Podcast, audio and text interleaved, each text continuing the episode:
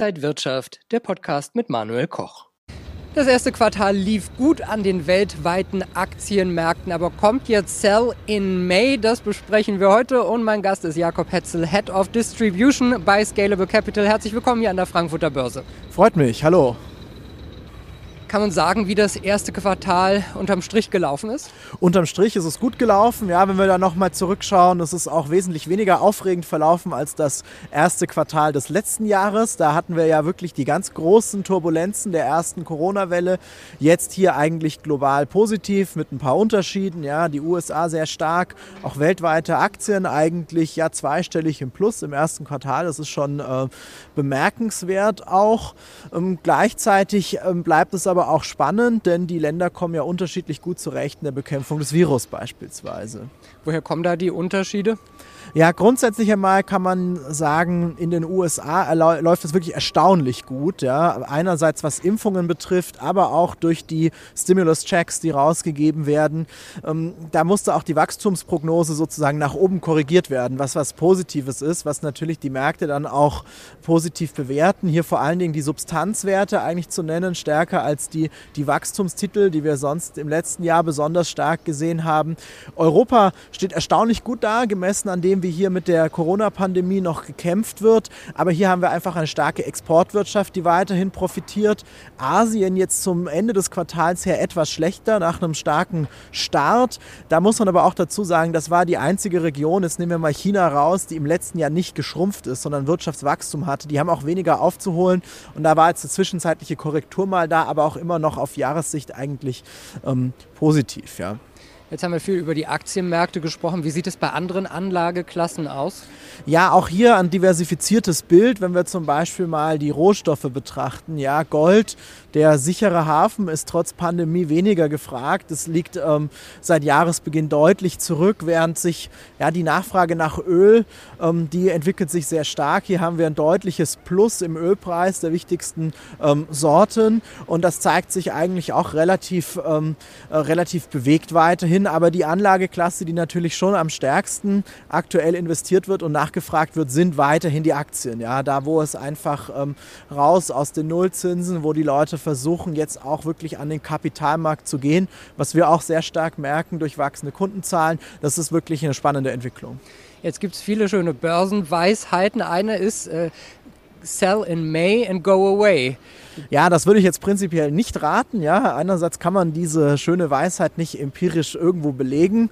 Es ist in manchen Jahren besser, in manchen Jahren schlechter. Grundsätzlich gibt es aber weiterhin positive Signale für den Aktienmarkt durch die, durch die niedrigen Zinsen. Für den europäischen orientierten Investor oder hier in Deutschland fokussierten sind wir auch eigentlich mittendrin in der DAX-Dividendensaison, ähm, die sicherlich auch bei einigen Unternehmen jetzt schöne Ausschüttungen ähm, produzieren wird. Und man darf ja nie vergessen, dass das Thema Sell in May and Go Away, but remember to come, in come back in September heißt. Das heißt also, man muss auch wieder den Einstieg finden und da ist man sich ja eigentlich schon einig, dass ähm, Market Timing schlechter ist als Time in the Market. Also man sollte dabei bleiben und jetzt unterjährig diese ähm, dieses Spielchen eigentlich nicht machen. Aber natürlich sind Quartalsenden oder andere periodische Zeiträume immer auch ein Anlass, wo man sich das Portfolio nochmal angucken kann, die Struktur überprüfen kann, eventuell ein Rebalancing durchführen kann, damit die Strategie wieder intakt ist mit meiner strategischen Aktienquote, die ich mir als Investor ausgesucht habe.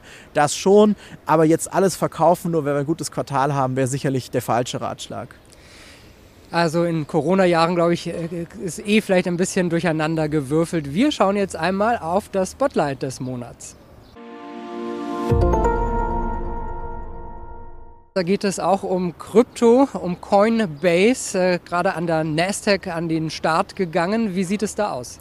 Ja, das ist schon wirklich ähm, sehr interessant, wie viel man mittlerweile über Krypto spricht. Auch wir ja, hatten das ja schon mehrfach thematisiert. Da natürlich erstmal im, im Bereich jetzt der, der Währungen Bitcoin weiterhin ähm, nicht zu stoppen. Aber wenn wir jetzt mal angucken, was mit dem Coinbase IPO oder mit diesem Direct Listing besser jetzt an der Nasdaq eigentlich passiert ist, ist schon übergeordnet eingeordnet, dass ähm, die Kryptowelt jetzt im, wirklich im Herzen der, der Finanzzentren angekommen ist. Und man kann es jetzt nicht mehr beiseite lassen. Ja, also ein fulminanter Start, durchaus auch mit, mit großen Bewegungen ja, in der Coinbase-Aktie, aber am Schluss eigentlich mehr wert als die, als die New Yorker Börse, als der Börsenbetreiber. Das ist schon ähm, sehr, sehr spannend und das zeigt sich einfach, dass es nachgefragt ist. Ja, das Unternehmen hat über 50 Millionen Kunden, die das sehr aktiv nutzen, ist profitabel. Das heißt, Krypto, das ist keine Spinnerei mehr. Wie das Ganze langfristig sich bewährt, die Aktie, das muss man natürlich noch schauen. Es sind viele Fragen, auch in dem Bereich der Kryptowährungen noch offen. Ja, Regulierungsthematiken in vielen Ländern, auch eine starke Konkurrenz, die jetzt auch schon über Börsengänge äh, nachdenkt. Das bleibt aber spannend, aber nochmal, es ähm, zeigt sich schon, diese Welt äh, institutionalisiert sich immer mehr und ist jetzt auch wirklich im, im Herz der, der Finanzwelt angekommen. Wir schauen jetzt auf den Index des Monats und da geht es um einen ETF.